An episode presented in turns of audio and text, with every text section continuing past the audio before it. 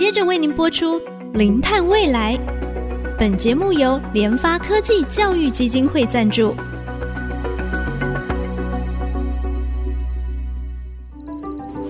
前瞻能源新方向，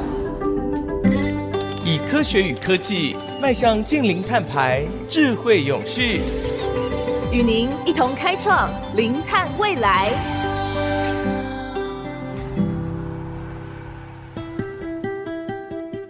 各位听众朋友，大家好，这里是 IC 之音竹科广播 FM 九七点五，欢迎收听《零碳未来》节目的播出，我是主持人贾欣欣。在我们啊做整个近邻的一个过程当中，能源转型是非常非常重要。当然，在能源转型的过程当中，除了啊国家，除了大型的企业以外，小老百姓有没有机会呢？哦，那我们从国外的案例，其实也可以看到。公民电厂可能也是提供另一种能源的选项。那当然，作为我们一个小老百姓，要怎么样有机会来参与这样的一个推动啊？所以我们今天啊非常高兴邀请啊阳光伏特家的共同创办人啊陈慧平陈博士。陈博士您好。啊，贾博士好，还有各位听众朋友大家好，我是慧平。是，我知道那个陈博士，您其实啊，创办这个阳光伏特加，真的也是一个创举哦。因为我们知道，在整个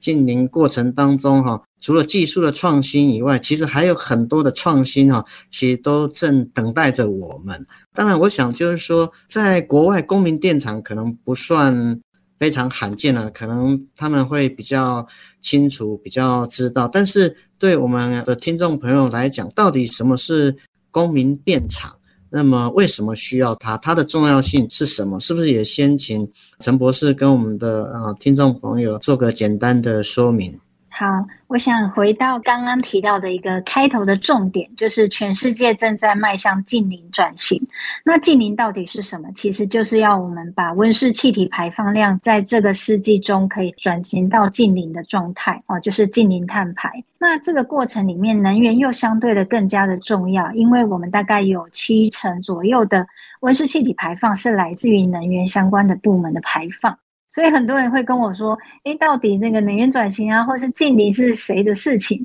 其实我常常告诉大家，是我们每一个人都要去负起责任的事情。因为呃，我们讲这个气候变迁、气候灾难底下，没有人是这个地球的局外人嘛。哦，所以回到能源转型，既然它这么重要，那我们每一个人能不能够参与其中？哦，这也是我从呃我的博士论文研究开始关注的议题。因为我发现到说，诶，其他的国家哦，包含像我看到日本或是德国这些能源转型相对啊比我们走得更前面的国家，他们其实有非常多的比例是来自于由全民参与的公民电厂。台湾的再生能源政策其实是有做一些推动的措施，只是这样的措施底下，一般民众很少参与进来哦，这是我看到的困难。哦，所以当我完成了论文之后，就想说怎么帮助这个能源转型民众无法参与的问题，呃，能够被解决。所以我就勇敢的创业了。哦，这就是刚刚贾博士提到的，诶，这是一个很勇敢的行动。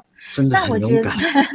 对，但其实我我要回应跟解决的是我在研究过程看到的这个问题，就是为什么台湾的民众没办法参与？是因为台湾没有太阳吗？我应该不是这个答案。所以我就想找到那个答案。那结论大概就是简单讲，我觉得民众参与的困难有两个，一个就是以做太阳能电厂来讲好了，它的资金门槛可能是几百万，甚至要几千万，所以大部分的民众是没有办法参与进来的。再来就是它，假设我们要在屋顶上盖，你还得有屋顶啊，哦，所以其实后来啊、我走到创业，就是觉得我们需要用一个创新的模式来解决这样的问题。那相对的，我们就回到。诶，国际上我们看到，在德国、日本，其实他们有很多人是用合作社或是公民电力公司的方式在做公民电厂。那可是我也有看到一些创新的方式，就是以阳光伏特加的这样的一个创新平台的商业模式来讲，其实我也有看到这样的机会。特别在国内，我们应该有看到国际上有一些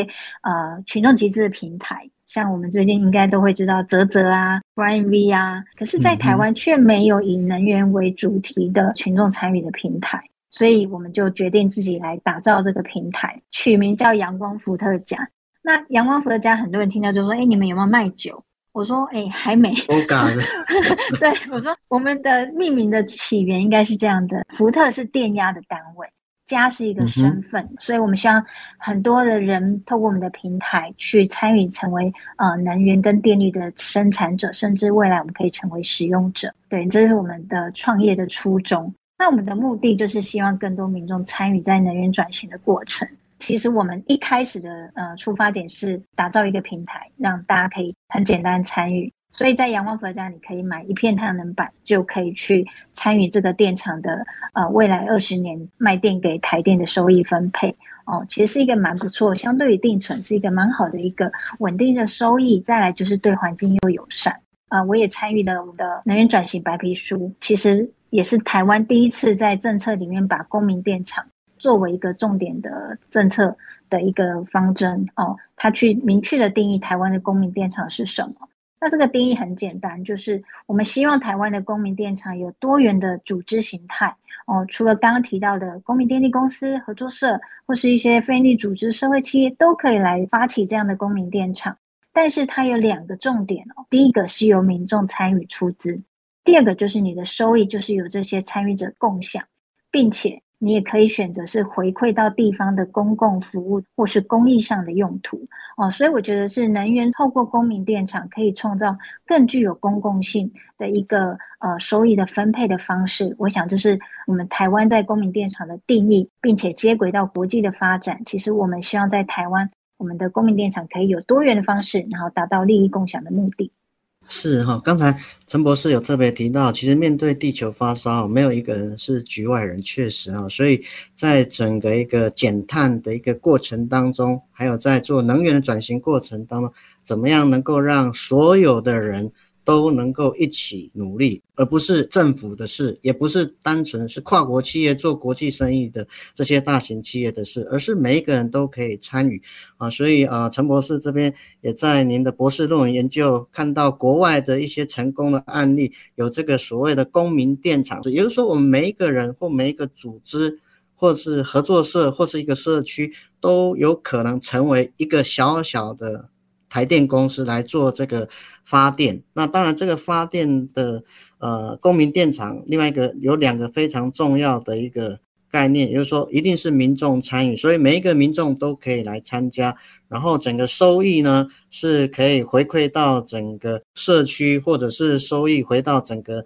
公民的电厂这样的一个概念哈。那我想就是说，像您在您的这个博士论文其实有看到很多国外上的一个案例，那国际上面他们。推动这个公民电厂，它是怎么样进行的？那有没有可以作为我们台湾的借鉴？我觉得刚刚贾博士提到的一个重点，就是啊、的确国际上是有蛮多的公民电厂。以刚刚我们提到的德国为例，他们其实呃大概有将近五成都是来自于公民参与的公民电厂哦。所以你可以看到的是，诶，为什么这些呃民众会这么想要参与在这件事情？另外一个是我们在国际上看到的确比较多，也会是用合作社或是公民电力公司。可是相对的，阳光伏特家看到也就是这样的一个困难。这是一个凝聚力跟参与力相对呃更强的一种组织形态来做公民电厂。但是在台湾，我们有点像是公民电厂的婴儿期。就是台湾的民众对于诶为什么要能源转型？那到底什么是再生能源？甚至我在研究的过程里面，我跟大家说，诶我在做台湾太阳光电的一个发展的研究，他们就会说，哦，太阳能哦，是洗热水的吗？哦，像这样子对科技的不了解，当然对什么再生能源趸购政策，哦，什么把电卖给台电公司，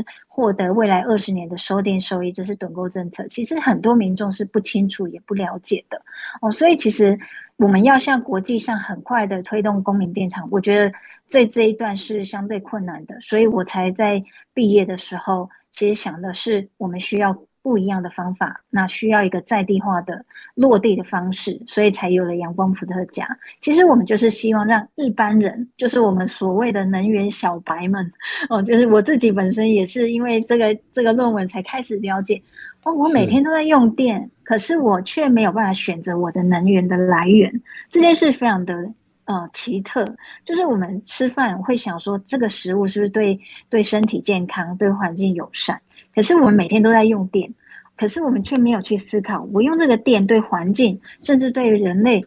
社会等等，是不是有带来一些呃正向或是负面的影响？我觉得我们把能源的选择权远远的。抛回给国家，抛给这些企业要买绿电的责任，却忘了我们每一个人都是电的使用者。我分享几个我在国际上看到的几个蛮好玩的案例，公民电厂。一个是在德国，其实有一个蛮好玩的例子，他们是一个足球俱乐部。你想，这是一个那种呃民间组织嘛，就是俱乐部啊。那他们就是为了足球这个兴趣共同组成的一个组织。是可是后来他们自己也去做一个募资，做一个公民电厂。那为什么他们要这么做？其实他们就自己去找球迷去集资，啊，他们去找一个场域，而且这个政府的屋顶，所以他们还去跟政府单位说：“我想要这个屋顶来盖太阳能，我们要来集资建置公民电厂。”后来他们就顺利完成了。那这个集资呢，球迷出资之后呢，那个收益售电的回馈可以回到。呃，你可以得到看比赛的球票，哦、球 票还可以，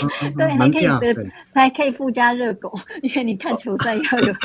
好吃的热狗搭配。那我觉得这件事就非常有趣哦。你可以把你本来日常生活里面的兴趣跟关注，结合绿能的收益的这个更永续的投资的模型，然后去得到一个二十年的财务的回馈。那更重要的是，你在做这个投资的时候，你不只得到球赛的门票，你还可以得到额外的热狗。嗯，同时你的投资还可以爱护地球，你就可以有一个更永续、更聪明的方式来支持。对，这是我觉得嗯很 很很有乐趣的一种国际上的案例。其实，在台湾目前啊，阳光伏特家来讲，我们还是以太阳能为主。那其实，在日本也有市民去投资的风机。哦，你就想一只很大的风机，它可以用市民共同出资。那这个出资之后，他们其实还非常可爱，他们还一起帮这个风机命名。哦，比如说，他们就去发起居民的募资，然后去盖了一个风力发电机，他们就帮他取名字叫什么“冰封小子”。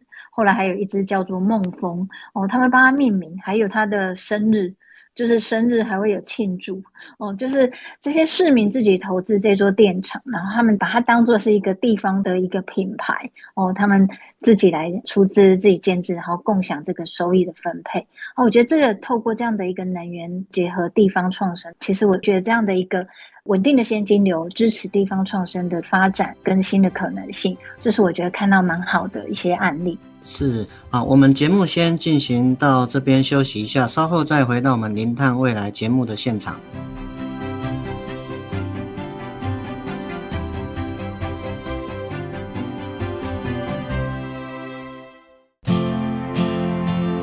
欢迎回到我们零碳未来节目的现场。我们今天非常高兴哈，邀请到阳光伏特加的共同创办人陈慧平陈博士啊。其实，在进行近零碳排，还有在能源转型的时候，其实我觉得第一个，我们的思维，我们的想法。可能是先要被挑动，先要被改变哦。那从刚才啊，陈老师您分享的国际上的一个案例来讲的话，那么其实对台湾来讲的话，我们要推动这些概念的这种公民电厂，我们比较大，在政策上面有没有需要做一些调整？不知道您的看法是怎么样？是，我想台湾政府其实已经有一些政策是在支持再生能源的发展。第一个就是我们刚刚听到的再生能源发展条例，其实它创造了绿电有一个更好的经济收益。只是这样的绿色经济在过去能够参与的就是大企业，因为它资金门槛太高。所以我们希望把这件事往前推一步，就是透过公民电厂的平台，让这件事变成绿能共享经济的概念。哦，所以其实我觉得从中央的政策出发，其实后面当然有更多的政策需要去一一的松绑。哦，包含我们可能在深设流程上面跟台电这个部分，其实台湾的业者其实都已经一起在往前努力。再来就是地方政府，像一些公有屋顶能够优先提供来做公民电厂的一个场域，其实这一点也很重要。嗯，那最后呢，就是回到家家户户的屋顶这件事情。其实这也是我过去在论文研究里面看到的，就是这是一个被遗落的市场。就像回到我们一开始讲的，公民电厂到底要盖在哪里？为什么阳光伏特家选择在家家户户的屋顶做？因为过去这个屋顶太小、太分散，所以大部分的业者不会想要去积极开发。可是阳光伏特家就是以全民参与为目的哦，所以我们就很努力的把这一块的市场。把民众的参与串联起来，所以我们让民众每一个人都可以免费提供屋顶给我们，就免费帮大家去评估可不可以盖电厂。那可以盖电厂之后，我们就把它上架到我们的平台哦，邀请大家来认购一片、两片、十片都可以。你就可以在一片可能两万到三万左右的金额，就可以跟其他的参与者去分配未来这一座电厂卖电给台电公司，创造出来二十年的稳定的售电收益。那这样的模式，其实到今年我们已经带动了超过三万人次的出资参与，在全台湾有四百五十座以上的公民电厂。那我们现在一年的发电量可以超过四千六百个家户来使用，所以减碳量也等于可能二十几座的大安森林公园。所以真的不要小看每一个人小小的屋顶、小小的资源，这样累积起来，其实我们就是创造一个很棒的能源转型的推进的力量。那在这个过程中，我们其实也去做了一些示范的案例，像刚刚提到的公有屋顶。哦，其实我们觉得公有屋顶是最重要，因为它有公共性，这是市民共同的产物。对，所以我们希望公有屋顶应该优先来做公民电厂。那这部分我们跟我们的好朋友，就是主妇联盟环境保护基金会，跟台北市政府产发局合作。那我们就在关渡国中，就是一个公立学校的屋顶，建置了一个公民电厂，而且是由当地的市民优先参与，所以这个电厂。有一半以上都是由台北市的关渡地区的居民优先参与哦。更重要的是，这座电厂下面就是我们最好的市民能源教育基地。所以，像这样的关渡国中的公民电厂，它就是一个最好的市民电力的一个示范场域。对，我觉得这点就是我们觉得很重要。那第二个可能就是我们回到民众的能源选择权。其实我们在北海岸还有另外一个结合地方创生的公民电厂，叫做翡翠一号。那翡翠一号也比较特别，它是在一个六星级的露营区。那我们结合的是民众可以买一片太阳能板，你也可以捐一片太阳能板。哦，那你买太阳能板收益就回到你自己的口袋嘛。但如果你捐太阳能板，这个太阳能板收益会回馈给在地做地方创生的组织，哦，让这个绿能的经济收益也能够支持地方的一个新的发展，或是青农的创业等等。哦，这些事情其实就是我们在公民电厂创造的。每一座电厂不是只有盖完电厂之后获得收益，其实更重要是我们把这些经济的收益创造出更多的社会价值跟环境效益。是，那是不是我想也是在请陈博士您再跟我们分享，就是我们政府在这一块还有没有可以再更加把劲的地方？像比如说二零五零净零碳排的策略上面来讲，虽然说有一个生活转型，但是我们好像也比较没有看到公民电厂这样的一个政策在被鼓励哦，是不是也请那个陈博士，你可以跟我们听众稍微做一些简单的分享？